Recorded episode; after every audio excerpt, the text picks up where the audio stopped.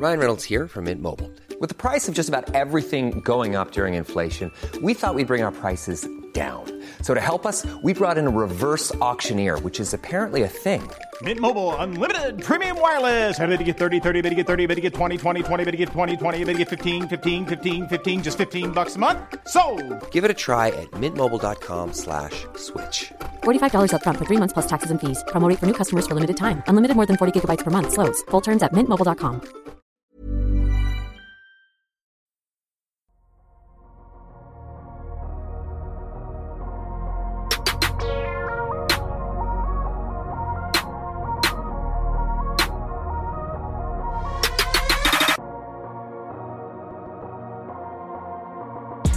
Salut à tous, on se retrouve pour cette sixième preview d'Unkebdo, le marathon continue, place à la série qui oppose la tête de série numéro 2, les Celtics, à la tête de série numéro. Alors du coup on doit les appeler 7 techniquement, mais ce sont les vainqueurs du play-in entre le 7 qui était à l'époque le Heat et les Hawks, donc on va parler de l'affrontement à l'Est entre les Celtics et les Hawks. Pour m'accompagner dans ce marathon de preview, c'est notre marathonien en titre. Tom, tu en es à la quatrième, c'est ça? De preview. C'est ça, c'est ça. La quatrième, écoute. Comme l'attaque des Hawks sur transition. Quatrième. Wow. Wow. Sur Ah ouais. 2015. Directement, les stats, carrément, la data. Ok, ça commence. Et ensuite avec nous, alors je sais pas, je dois dire salut en quelle langue? Euh, Français, anglais, coréen, japonais. Comment ça va, Madiane? Eh ben ça va de retour euh, de retour en France. Donc euh, j'étais absent un, un long moment, pour ça que vous m'avez pas vu dans les épisodes, mais je suis content, je reviens pile au bon moment de la saison. Voilà, Madiane a pu expérimenter la conduite en Corée. Il est encore en un morceau, c'est la bonne nouvelle. du coup, vous connaissez euh, la formule. On va pas faire de pause habituelle. On vous rappelle juste avant de commencer de bien nous suivre sur les plateformes de podcast et également sur YouTube où on a sorti tous les épisodes en- en avant-première. Et puis également, n'oubliez pas sur Twitter. Alors, messieurs, c'est un peu la tradition dans la manière dont on fait les previews avec des formats qui changent un peu selon les équipes. hein. C'est un petit peu la, sauce peut être changée, les ingrédients également. On va récapituler la saison de chaque équipe. Je vais commencer à les Madiane, ça fait longtemps qu'on t'a pas entendu. Parle-nous un peu de la saison des Celtics rapidement. Est-ce que c'est pas un peu euh, un long fleuve tranquille cette saison des Celtics? Et c'est une saison, euh, on en parlera dans la fenêtre de titre, euh, une saison qui est très bien pour eux parce que pas de nouvelles, bonnes nouvelles. La seule fois où on a entendu parler d'eux, c'est avant la saison avec la suspension de leur coach. Mais finalement, très bien offensivement, très bien défensivement, 57 victoires. Euh, le roster euh, arrive quand même plutôt en santé. Euh, ils ont pu reposer leur cadre sur euh, sur la fin de saison. Enfin, c'est parfait. C'est c'est vraiment c'est c'est comme les saisons que que nous font Milwaukee année après année. C'est des saisons où on se pose pas de questions et tout va bien et c'est c'est une excellente chose. Résumé efficace. Tom, côté Atlanta, c'est pas parfait. On n'utiliserait pas le même type de qualificatif, du coup, au niveau de la saison des Hawks. Bon, on va dire euh, une saison tumultueuse, on dira, tumultueuse et mouvementée. Alors, c'est vrai qu'il y a, eu euh, le mouvement à l'intersaison pour faire arriver euh, des jeunes. Euh, il y a eu pas mal de choses aussi durant la saison avec euh, Young qui était un peu en délicatesse avec son shooting, pas mal de blessures au niveau du, du 5 majeur, des problèmes de banc toute l'année, des problèmes avec Nick Ma- McMillan qui a sauté en cours de saison avec l'arrivée de, de coach Sch- Schneider. Donc c'est vrai que ça a été une saison tumultueuse parce que même au niveau de l'organigramme, il y a eu du changement où euh, Travis Schlenk, le GM historique euh, de, la de la reconstruction des Hawks, est parti, euh, qui a été remplacé euh, du coup par euh, ah, Landry Fields, Landry, Landry Field et euh, le fils du propriétaire. Attention, le népotisme.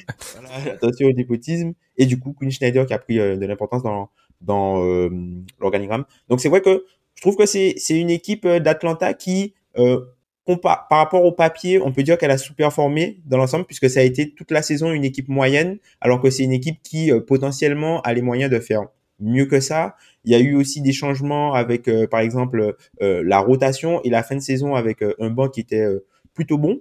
Mais après, truc qui est assez intéressant avec ces, Hawks, c'est que malgré toutes les blessures, bah, c'est l'équipe qui a le deuxième line-up qui a le plus joué derrière Sacramento, avec plus de 1500 possessions. Bah, c'est le, ils sont que deux équipes à avoir deux line-up, à, avoir un line-up, à, avoir joué plus de 1500 possessions. Et c'est aussi la seule équipe qui a du coup un autre line-up qui a euh, plus de 600 positions. Donc, c'est-à-dire qu'ils ont deux des line-up qui ont le plus joué quand tu prends les, différentes itérations possibles. Donc, une équipe des Hawks qui arrive à la fois. C'est vrai que parce que sur le côté blessure, je trouve que globalement c'est une équipe dans une saison où la plupart des franchises ont été minées, ils s'en sont plutôt bien sortis en fait au comparatif. Messieurs, continuons avec la fameuse fenêtre de titre. Alors, Madiane, tu étais mon coéquipier euh, sur cet épisode qu'on avait publié l'été dernier. Du coup, alors soyons honnêtes, sur cette partie-là, on va peut-être pas se concentrer sur les Hawks, mais plutôt sur les Celtics. Euh, Est-ce que la fenêtre de titre des Celtics est ouverte, Madiane? Pour moi, elle est grande ouverte. Euh, c'est le moment. Pourquoi? Parce que déjà, tu as de la grosse expérience de playoff. Euh, ils ont pas le MVP, mais Tatum est un des joueurs euh, majeurs de cette ligue et là encore euh, reprouvé cette année. Il fait une, excellente saison, clairement. Donc euh, on sait qu'ils auront très souvent le meilleur joueur sur le terrain. Ils ont en plus de l'expérience des rotations. c'est, franchement, je trouve que leur effectif est, est extrêmement complet. Il y, a de quoi faire, il y a de quoi s'ajuster. C'est, c'est vraiment, oui, il y a très peu d'équipes comme ça où je peux dire grande ouverte, mais là pour les Celtics, c'est, c'est plutôt simple de se décider. Grande ouverte, même constat, Tom? Euh, grande ouverte. Oui, oui, la fenêtre est ouverte. Je dirais pas grande ouverte parce que ce sont pas les, les favoris ultimes. Non. Et ils ont pas, euh, pour moi, ils ont pas de top 5 du DH20. Donc, euh, c'est ce qui pourrait, en fait, c'est ce qui fait, en fait, que la fenêtre n'est pas grande ouverte. La fenêtre est ouverte, mais elle n'est pas grande ouverte. Et puis, c'est une équipe qui ne répond pas non plus euh, à la théorie du, enfin, pas la théorie, mais l'adage du MVP. Mm. Euh, le fait que voilà, pour euh, généralement sur les, allez, 20 dernières années, en tout cas depuis que LeBron James est en NBA, toutes les équipes qui ont gagné le titre avaient un joueur qui avait déjà été élu MVP en dehors des Pistons de 2004 et des Raptors de 2019. Il y a une itération tous les 10 ans. Enfin, en tout cas sur euh, chaque décennie, il y a une itération. Peut-être que euh, les Celtics seront l'itération de cette décennie. Mmh, c'est vrai, c'est ce que je me suis mis dans mes notes. Ils répondent à presque tous les critères à part celui euh, de, de la forte option numéro 1 qui est un peu plane au-dessus. Euh, si on regarde statistiquement, ils sont top 10 attaque, top 10 défense, ils sont même top 5, top 5. 5 ouais. Euh, L'année dernière, ils faisaient, comme tu l'as dit, Madiane, ils faisaient partie des favoris, donc il y a cette continuité-là. L'effectif est ultra solide. Ce sont les favoris. On l'a dit aussi, c'est très important. À Vegas, l'été dernier, c'était les favoris. Donc, il y a beaucoup d'éléments. Maintenant, ça a changé. Hein. Les Bucks sont maintenant les favoris à l'entame des playoffs. Euh, il y a ouais. beaucoup d'éléments qui vont en leur, en leur faveur, en fait. Donc, pour moi, elle est. Alors oui, effectivement, est-ce qu'on est-ce qu'on garde grande ouverte pour seulement le favori? Tout cas, ils sont ils sont sur les ils sont dans le top 4 des équipes euh, pour le titre quoi. Oui, assuré. largement. Clairement. Mm. Et, ça va vraiment dépendre de, de finalement dans les moments clés, les moments où ça va beaucoup se resserrer, c'est-à-dire à partir des finales de conf. Est-ce que Tatum sera par moment le meilleur joueur sur le terrain ou pas? C'est vraiment c'est vraiment là-dessus que ça, ça peut jouer. C'est vrai qu'on le dit souvent, si on peut imaginer assez facilement une équipe en finale de conf, elle est quand même pas loin du titre, quoi. Parce que c'est oui. vraiment, c'est une, une, logique de top 4. Quand on écoute les front office parler, ils ont souvent cette logique de top 4 parce qu'après, tu sais pas vraiment ce qui peut se passer. Les gars, enchaînons sur les meilleurs joueurs de la série. Alors, cette fois-ci, je vais te donner la parole en premier. Tom, est-ce que, est-ce qu'on a tous, le... alors, avant de commencer, est-ce qu'on a tous le même tiercé, les gars? Jason Tatum, Jalen Brown, Trae Young dans cet ordre-là? Oui. Oui. Ok Tom, bah vas-y, explique-moi pourquoi tu les as mis dans cet ordre-là. Bah du coup, euh, Jason Tatum, je pense que c'est un joueur qui se détache quand même euh, euh, du lot, même si on peut penser que Jalen Brown et lui sont proches, mais je trouve que euh, tout ce qu'il, enfin tout ce qu'il apporte euh, à cette équipe de, en fait c'est c'est vraiment la, la, première option, c'est un joueur qui est bon et, qui élite des deux côtés du terrain c'est vrai qu'il a eu des problématiques en termes de shoot, mais il a souvent porté cette équipe de, de Boston euh, cette saison, euh, qui était aussi dans le, le top 5. Euh, je pense qu'il va finir top 5 MVP, hein, Jason, euh, Jason Tatum. On parlait dans le DH20 de l'homme en vert qui monte parce que les mecs descendent. Ben, bah, ça, ça se confirme encore une fois, c'est-à-dire qu'il n'est pas dans l'élite élite entre guillemets, mais il, il est dans son tiers il joue beaucoup de minutes. Donc je trouve que c'est quelqu'un qui euh, a une énorme valeur pour cette équipe des, Celtics et tout part de lui. Euh, Jalen Brown, ça va être le deuxième joueur parce que lui aussi c'est une euh, tout est force, mais il a ses problématiques. Euh, Jalen Brown, euh, notamment au niveau des, des pertes de balles et, et euh, l'ai trouvé défensivement un peu plus irrégulier cette saison que les saisons précédentes. donc moi je le mets un petit peu en dessous. Et puis je pense que euh, globalement, quand tu vas affronter les Celtics, tu te, tu prépares, tu te prépares schématiquement à stopper Jason Tatum et vivre avec ce que fera Brown et pas le contraire. Et euh, c'est pour ça, pour moi, il y a une différence entre ces deux-là. Et puis euh, pour le troisième joueur, bah, Trey Young, puisque euh, voilà, c'est le, le moteur de, de, de cette équipe d'Atlanta. Même s'il fait une saison en dessous au niveau du scoring cette année et, et je pense que les Hawks auront bien besoin de, de, son scoring, mais je trouve que au niveau du playmaking, ça reste quand même un joueur qui fait partie de l'élite de la ligue et voilà, c'est une valeur qu'on ne peut pas lui enlever. Madiane, je, je te pose la même question pour compléter Tom, mais je vous pose peut-être une question piège. Qui est le quatrième du coup? Oh, le, le, le, quatrième, c'est Je vous laisse réfléchir. Mais vas-y. Ouais, mais, mais quelque chose que je voulais ajouter par rapport à ce qu'a dit Tom, c'était que pour moi, il y a, y, a, y a plus d'écart clairement entre Jason Tatum et euh, Jalen Brown Trey Young que entre Jalen Brown et Trey Young. Je trouve que sur Jalen Brown et Trey Young, c'est pas encore un gros mot de d'inverser l'ordre, même si on est tous d'accord ici, c'est qu'ils ont des qualités différentes, des choses à valoriser différentes, et Jalen Brown n'a pas le même niveau de responsabilité, donc ça rend la comparaison plus difficile. Mais clairement, c'est pas bon signe quand tu abordes une série et où ton meilleur joueur euh, discute plutôt avec le lieutenant, le lieutenant en face. Donc ça, c'est un peu la, la, très mauvaise nouvelle euh, quand tu affrontes une équipe euh, en playoff. C'est, c'est quand t'en es rendu là, c'est que c'est vraiment pas bon signe sur comment risque de se dérouler la série.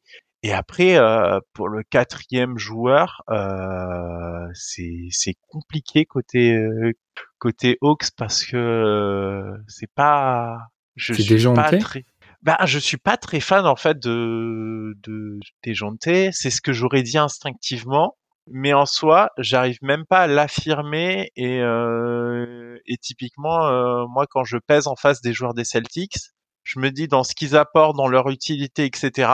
Ils sont peut-être pas plus forts, mais ils sont plus utiles à leur équipe. C'est peut-être là où je ferai la nuance. Parce que Marcus Smart arrive un peu blessé. Il y a toujours alors Ford, moi j'ai tendance à dire, je sais que c'est un joueur qui est très apprécié par une partie de la communauté, mais j'ai tendance à dire que sur la longueur d'une série, il y a toujours des matchs où il passe à côté, en fait, du fait de l'âge, je pense. Donc Tom, est-ce que tu peux répondre à cette question? Je vous ai pris en traître, je ne vous ai pas prévenu, mais vous mettrez qui est quatrième du coup? Moi je dirais que c'est jeunes Témoré, tout simplement mm. par, rapport à la valeur qu'il peut apporter quand le meilleur joueur n'est pas là. C'est-à-dire que euh, au, du niveau des, au niveau des, des Celtics, c'est vrai que si si tu prends dans le contexte, un peu comme disait Madiane, je pense que euh, tu vois, un joueur comme Alor Ford ou même un joueur comme comme Derek White ou Michael, Malcolm Brogdon, voire même euh, voire même Rob Williams, en termes d'apport et d'impact, je pense que c'est des, ce sont des joueurs qui peuvent être placés plus haut. Mais je trouve que euh, Dejounte Murray est le seul joueur qui potentiellement des deux côtés du terrain apporte une valeur supplémentaire et qui peut remplacer encore une fois, euh, à sa façon, vu que voilà, il y a des, problématiques parfois de line-up euh, au niveau des Hawks, euh, le meilleur joueur de, de l'autre équipe. Donc c'est pour ça que je dirais que c'est lui. Mais après, c'est vrai qu'il y a, il y a un gros conglomérat entre guillemets de joueurs qui sont bons, même des deux côtés, dans, les deux équipes. Hein. Au mmh. final, les, je trouve que globalement, le, en tout cas sur la deuxième partie de la deuxième partie de saison et surtout depuis l'acquisition de Sadik B, je trouve que les Hawks, ils sont quand même solides maintenant avec euh, ils ont un banc plutôt solide et ils ont des role players plutôt compétents. Même Clint Capella on peut parler de, de son impact euh, sur les Hawks. C'est vrai que Clint Capella en tant que tel ça a pas l'air d'être ça va pas être un, top joueur entre guillemets de la série. Par contre Clint Capella dans le contexte des Hawks et dans ce qu'il apporte à ces Hawks là ça doit être l'un des meilleurs Hawks euh, au niveau du, du net rating euh, quand il est sur le terrain et quand il n'est pas, alors qu'il a un bon backup avec euh, la personne de Kongu. Euh, il peut être, il peut potentiellement être considéré comme le deuxième meilleur joueur des Hawks. Hein.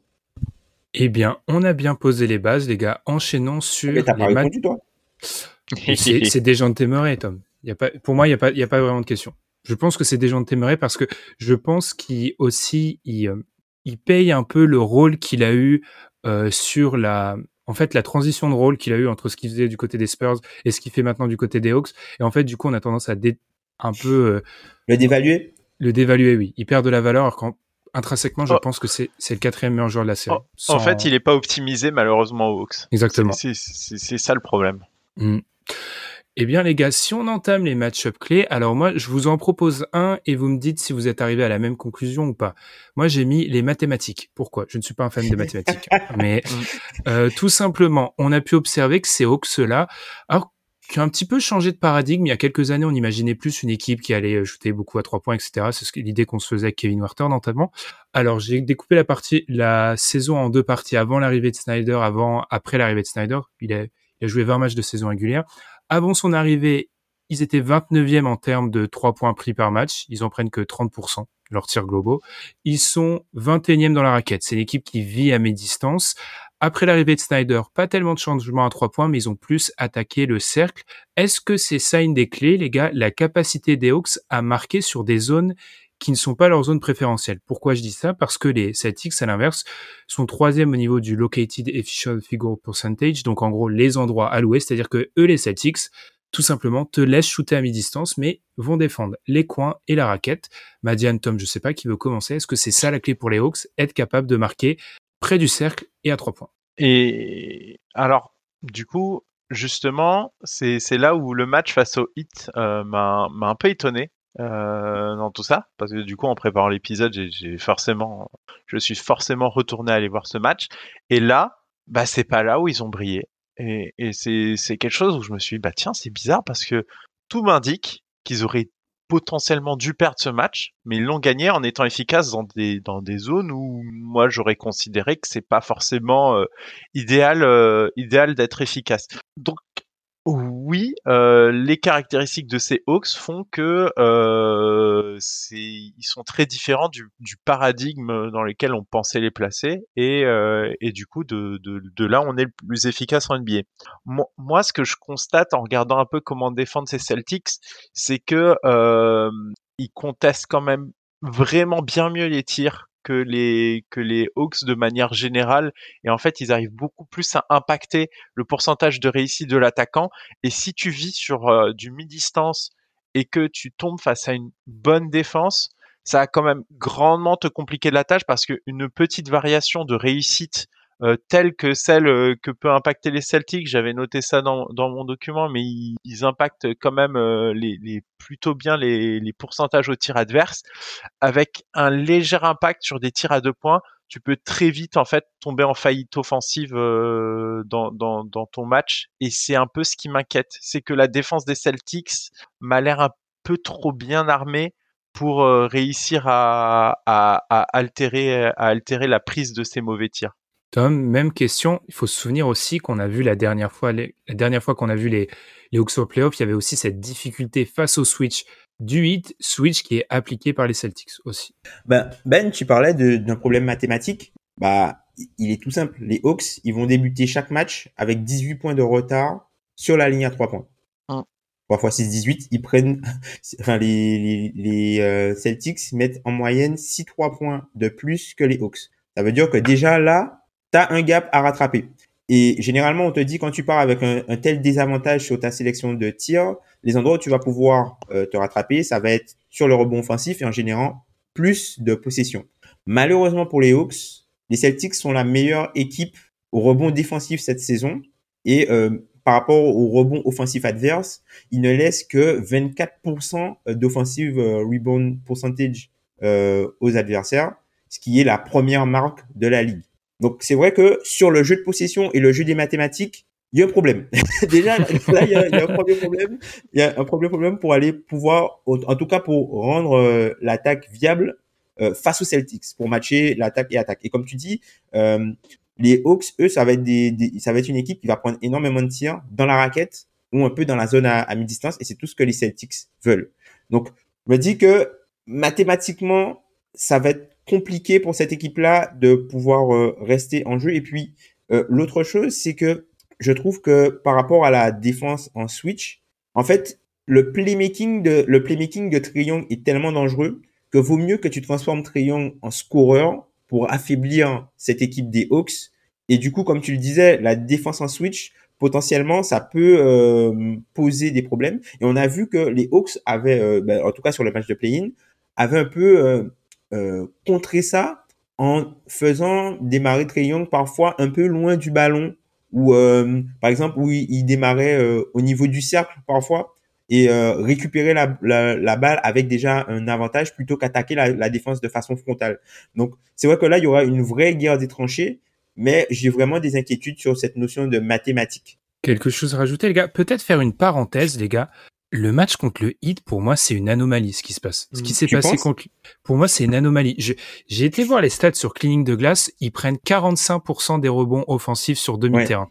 Oui. Dans quel dans quel match ça existe? Dans, dans quel match tu prends 45% des rebonds? Euh, Au niveau de l'efficacité sur transition, euh, match quasiment historique. Enfin, ils, ils mettent tout en transition. Ils ont pris tous les rebonds possibles. En fait, Mm. tous les, les avantages. tu- On en parlait, les gars. Ils ont du coup mathématiquement, ils sont ils ont ce désavantage de prendre beaucoup de mi-distance, de, de longs mi-distance. Ils l'ont rattrapé sur beaucoup de choses qui, pour moi, sont aussi un peu à imputer au hit qui a pas fait une performance incroyable. Faut être, faut être très honnête. Ouais. Si jamais, si jamais le hit venait à passer, il y a deux trois trucs qu'il va falloir régler. Si jamais on a, on a parlé avec eux, mais pour moi, la perf, la perf des Hawks, elle est, un- c'est une, une anomalie, je trouve, sur ce match-là. Et, et justement, sur la transition, euh, quand tu tombes sur une équipe qui offensivement est plus au point, c'est-à-dire typiquement les Boston Celtics, t'en auras pas autant qu'avant tes transitions. Et ça, c'est un vrai souci, je pense, pour eux. C'est que malheureusement, le, le fait que leur, leur défense, à mes yeux, ne sera pas forcément très capable d'arrêter euh, d'arrêter les Celtics, euh, il va falloir les outscorer, mais il va falloir les outscorer alors que tu seras privé de ton jeu en transition parce que tu ne vas pas récupérer le ballon rapidement pour remonter le terrain et, et réussir à mettre en place euh, un panier rapide avant que la défense euh, réussisse à, à se mettre en place. Et en fait, euh, quand j'ai regardé un peu les, les play types euh, des Hawks et comment ils jouaient, euh, ils, comme, ils prennent quand même une majorité de leurs tirs dans ce qu'on considère euh, comme tôt, c'est-à-dire avant les 15 secondes. Et, et ils prennent plus de, beaucoup plus de tirs que les Celtics. Euh, c'est, c'est, on, on est sur un décalage de 7%. Ça, ça a l'air de rien, mais ça veut quand même dire que tu as plus une tendance à favoriser ce type de jeu-là, alors que les Celtics c'est une équipe qui a tendance à plutôt jouer dans dans la moyenne de la ligue euh, en termes de, de, de temps de, de temps de possession. Et, et ça c'est et ça je trouve que c'est très dangereux face à une bonne attaque, ce que sont les Celtics. Vas-y, Bon, Tom, je te voyais faire la moue quand j'ai dit que c'était une anomalie. Oui, puisque en fait, je trouve que euh, en fait le les on va dire que les, les le hit c'est une équipe qui est petite et au final quand tu regardes la rotation des joueurs qui ont joué et la rotation des euh, du enfin en tout cas des, des Hawks, tu vois le le, le combo euh, le combo euh, Jalen Johnson au Congo, enfin c'est pas nous, enfin depuis que Schneider est là, c'est des joueurs qui sont quand même installés. Sadik Mhm. B, c'est quand même un joueur qui est installé. Tu vois, c'est c'est vraiment une problématique qu'il y avait en, dé- euh, en début de saison pour les Hawks avec un banc qui était moyen. Et du coup, avec l'éclosion de... En fait, c'est-à-dire qu'ils arrivent à rajouter du skill set sur le terrain en, a- en ajoutant leur banc, avec leur banc, tout en gardant de la taille. Et ça, c'est en playoff, c'est quelque chose qui est, c'est quelque chose qui va être important. Et je trouve que eux, limite, ce qui peut être plus intéressant euh, pour eux, euh, pour baisser un peu la, euh, l'adresse des Celtics et améliorer leur chance, c'est les forcer dans un basket d'ISO. On sait que les Celtics, par exemple, quand il y a du jeu de drive and kick, ou voilà, c'est décalage, swing, swing, swing, trois points, ils sont quasiment imbattables. Puisque c'est l'une des équipes qui, euh, cette saison, prend la plus grande part de ses shoots euh, sur du, catch and, euh, du, du spot-up ou du catch and shoot, les Celtics.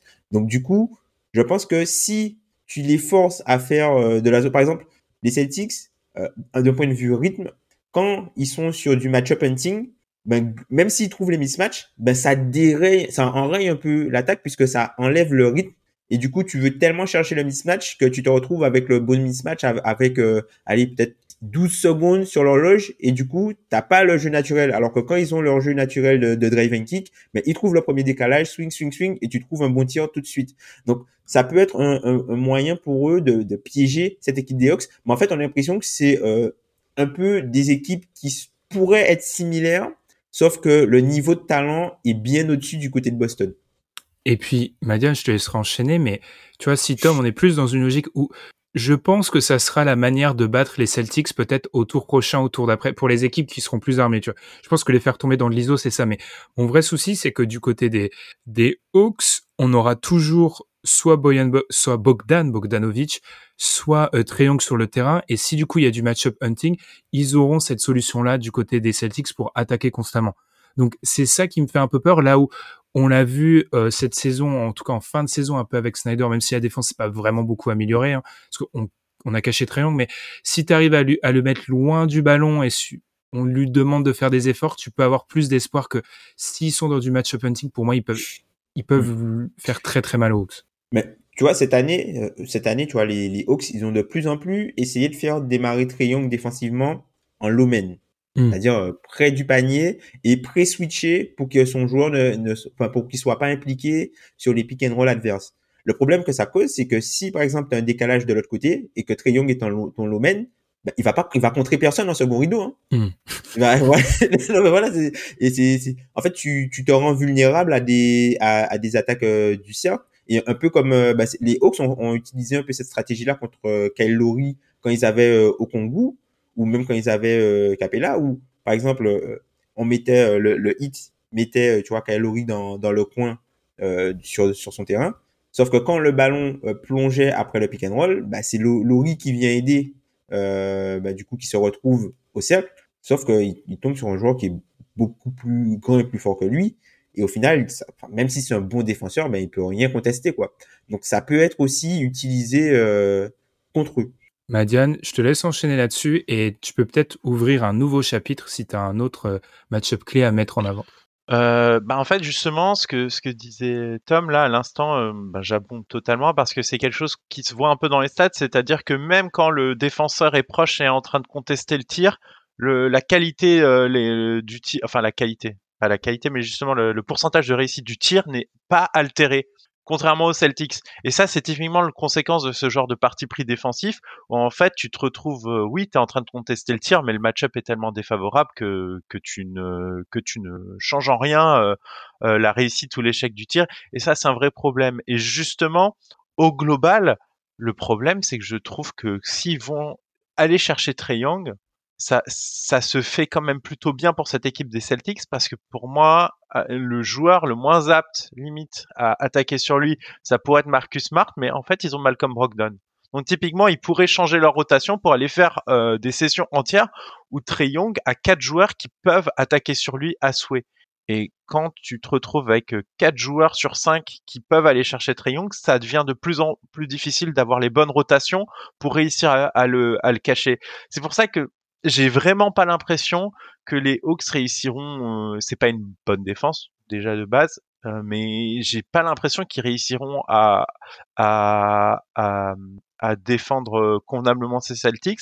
Et justement, moi, je regardais un peu ce qui se passait. Euh, DeAndre Hunter sera, ça très important pour les Celtics dans cette série, mais à côté de lui, entre Bogdanovic et, et, et Collins, ça, ça a posé d'autres soucis parce que euh, ben, ils ont un espèce de monstre à deux têtes à l'aile, euh, les, les, les, Celtics entre Brown et Tatum.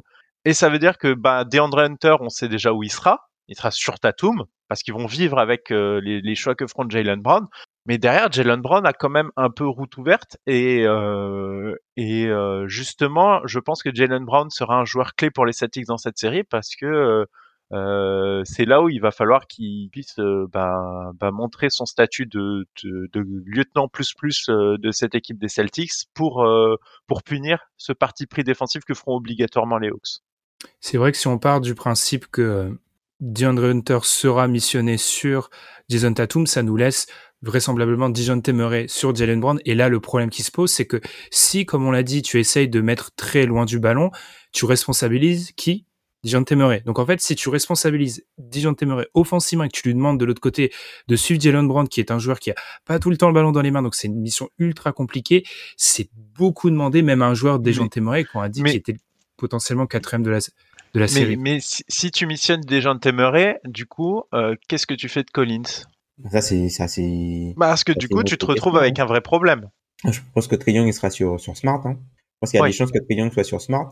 Et puis après, ils vont s'organiser euh, en termes de match-up. Après, c'est vrai que les deux équipes, en tout cas, elles peuvent jouer grand.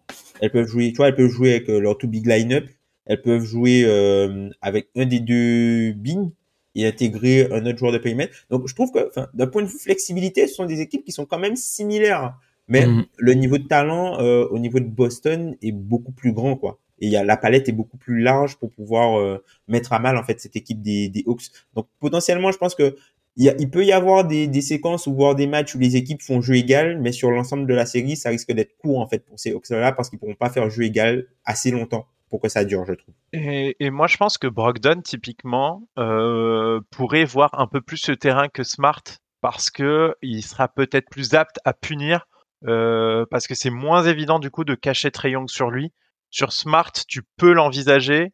Sur Brogdon, ça me paraît déjà un peu plus compliqué et euh, je pense et j'imagine que les Celtics feront ce parti pris pour vraiment punir euh, les Hawks et les laisser un peu euh, avec que des mauvais choix défensifs. Sachant que Smart arrive peut-être un chouïa blessé, donc enfin pas peut-être, il arrive un chouïa blessé, donc c'est c'est quelque chose à mettre en avant. Avant de donner les pronos, les gars, euh, on aime bien parler de ça, les objectifs sur la série. Alors moi, pour moi, il y a un objectif clair pour les Celtics. J'aimerais les voir et je pense qu'ils y seront à un moment, inévitablement dans un match. J'aimerais bien les voir dans le clutch et pour voir comment ils répondent parce que c'est une équipe qui a tendance, j'ai l'impression de répéter le constat, mais pour moi, ça se répercute un peu.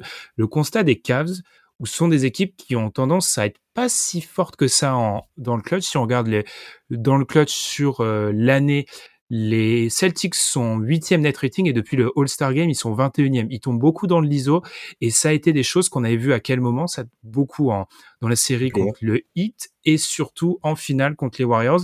Et si cette année tu vises le titre, et c'est l'objectif assumé, tu dois être capable de mieux gérer ces situations-là. Donc moi, j'ai vraiment hâte de voir comment ils peuvent gérer ces situations-là et je pense qu'ils les auront. Donc j'ai vraiment hâte de voir comment ils gèrent le clutch, les Celtics sur cette série.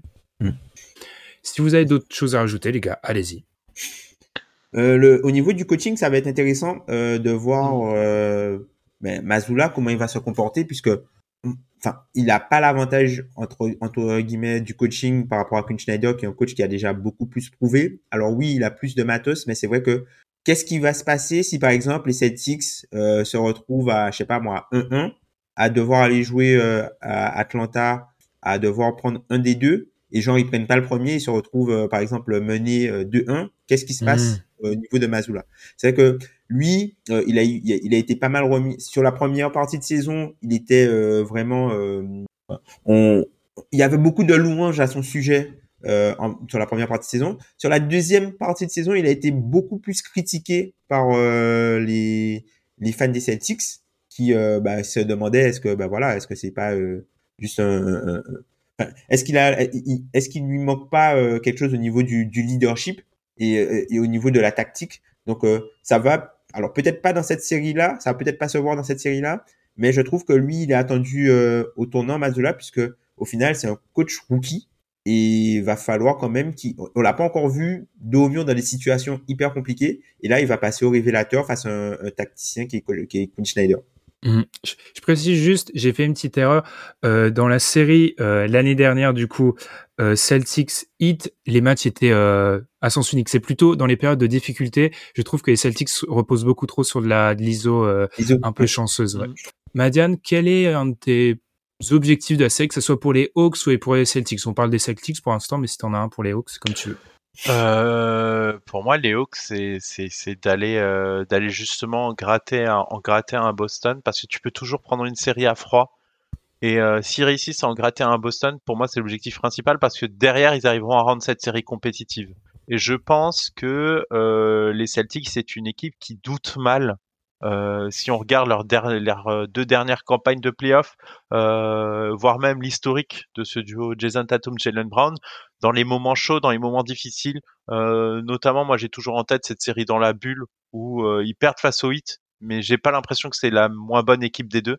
Et du coup, si on arrive à les emmener dans ces eaux-là, moi, je suis curieux de savoir comment les Celtics vont répondre. Et, et je pense que c'est là où les Hawks auront toutes leurs chances euh, d'aller d'aller gratter des matchs et, rendre les choses intéressantes. Eh bien, les gars, allons-y tranquillement, mais sûrement, vers les pronostics. Euh, je vous ai envoyé cette stat, les gars, dans la conversation. Euh, depuis 1977, il y a toujours eu un sweep au premier tour des playoffs, à l'exception de 2003. Et je remarque qu'on n'annonce jamais de sweep. Les gars, est-ce que c'est une série à potentiel sweep? Allez, je vais te lancer, Tom. Je pense que oui, le sweep est toujours possible parce qu'il y a un vrai décalage, en tout cas, sur ce que les deux équipes ont produit en saison régulière. et même au niveau des, match-ups, hein, il y a eu un, set euh, d'Atlanta euh, où ils se sont affrontés deux fois euh, de façon très proche. Ça s'est toujours mal passé pour les Hawks. Et la dernière confrontation, on peut pas vraiment en tirer grand-chose puisque Blake Griffin euh, était titulaire ou jouait beaucoup. voilà. Voilà. Donc, on peut pas en tirer grand chose. Donc, oui, euh, si on, on reprend ce qui s'est passé sur la saison régulière, en tout cas, le sweep est possible. Par contre, je, je doute qu'il soit euh, effectif. Et moi, de mon côté, je pronostiquerais plutôt un, un 4-2 pour les, pour les Hawks. Euh, pour les, les, les, les Celtics, pardon. Pour les Celtics. Ah. C'est-à-dire que j'ai dit 4-2 dans le sens où c'était une victoire pour les Hawks, en fait, de prendre deux matchs. Ah, alors Tom, c'est ma, ma petite invention de cette année. Est-ce que c'est un 4-2 tendance 4-1 ou tendance 4-3 4-2, tendance 4-1. Ok, Madiane. Et moi j'ai le j'ai le 4-1. Euh, je pense pas que c'est la série du sweep parce que je pense qu'il va y avoir un A-game des Hawks qui peuvent tomber en fait sur un sur un mal bah, typiquement comme face au Heat où ben ça clique bas, ça se passe bien, ils mettent leur tir à mi-distance, euh, la, la meilleure attaque euh, ils outscorent les Celtics non pas parce qu'ils défendent bien mais parce qu'ils font la meilleure attaque du soir. Donc moi je vois bien le, le 4-1 et euh, et j'invente aussi ma ma notion, c'est un 4-1 tendance 4-2. Je, Ah. je les vois plus proches du 4-2 que du sweep, en tout cas. Ok, alors perso, alors j'ai peut-être mal expliqué. Moi, j'ai juste pensé que c'était une anomalie le match contre le Heat parce que euh, la recette, on fait, une, euh, on blitz au rebond et on arrive à être épargné par de la transition. Pour moi, c'est pas effectif face à une autre équipe en fait. Donc j'aurais, j'ai mis 4-1. J'ai j'ai du mal à leur mettre un, un 4-0 parce que je suis beaucoup trop les Hawks de près pour savoir que c'est une équipe qui réagit à l'ego et ils vont jamais. Il y a un moment où tu as raison, Madiane, ils vont faire un match euh, lunaire et ils vont en prendre un. Donc j'ai peut-être tendance 4-2, mais pour moi, il y aura pas vraiment de débat sur le sur cette série. Les gars, est-ce qu'il y a quelque chose Donc toujours pas de sweep annoncé. Les gars, est-ce qu'il y a quelque chose à rajouter sur ce Hawks Celtics? Alors, moi, je dirais juste que je trouve qu'au final, que la variance, elle est plus côté Hawks, bizarrement, même s'ils prennent moins de 3 points. C'est qu'en fait, ils prennent tellement moins de 3 points qu'ils ont absolument besoin d'être adroits sur les 3 points qu'ils prennent pour pouvoir euh, rester euh, dans, dans la roue, quoi. Donc, je trouve que eux, la variance va être plus vitale pour eux que les Celtics, même si le volume à 3 points des Celtics est plus grand. Ouais, mais sauf le match face au Heat. C'est ce match face au Heat qui, moi, m'a tué là-dessus. C'est qu'ils sont pas adroits et ils, ont, et ils, ils collent, ils, collent, euh, ils collent 120 de mémoire. Oui, oui, et les, les rebonds offensifs. Quand t'as Euh, Clint Capella, il- quand t'as- Clint Capella, Okogu qui prennent tous les rebonds, et le hit, bah voilà, le hit est petit. En- encore une Ouais, fois, hein, le Heat est le petit. hit est petit. Le hit est petit, et c'est là qu'on on l'a vu. Tu es Mhm. petit. Et, et bam, je t'aime beaucoup. Mais bam, il y a des dossiers qui seront ouverts au moment d'un d'un épisode à, à deux lettres et deux chiffres. Eh bien, on va s'arrêter là, les gars. Alors, on n'a pas battu le record des 40 minutes qui a été établi sur le Lakers Grizzlies, donc je dois faire une intro rapide pour pas battre ce record. Donc, on vous, invite à nous suivre sur les plateformes d'écoute. Il nous en reste deux. Être celles un peu les plus difficiles à sortir parce que le timing sera très serré. D'ailleurs, un vrai problème. hein. Passons entre parenthèses, des équipes qui vont euh, gagner le deuxième match de play-in doivent jouer genre euh, 48 heures Bah, après, jouent- 36 heures Ouais, après. Après, c'est ça, il ouais, joue dimanche. 48 heures après, ouais. Ouais, donc bon, passons, c'est c'est un peu une anomalie. Enfin non, pas une anomalie, c'est peut-être pas, j'ai utilisé beaucoup trop le mot anomalie dans cet épisode, c'est peut-être pas parfait au niveau de la préparation, mais bon, on vous invite du coup, si vous n'avez pas écouté les autres previews, à aller les écouter. Voilà, on a cinq autres previews à vous proposer, vous êtes déjà nombreux à les avoir écoutés, donc vous- on vous remercie. Et puis on se retrouve très vite pour la suite des previews. Merci Madiane, merci Tom, et puis à très vite, salut. Salut!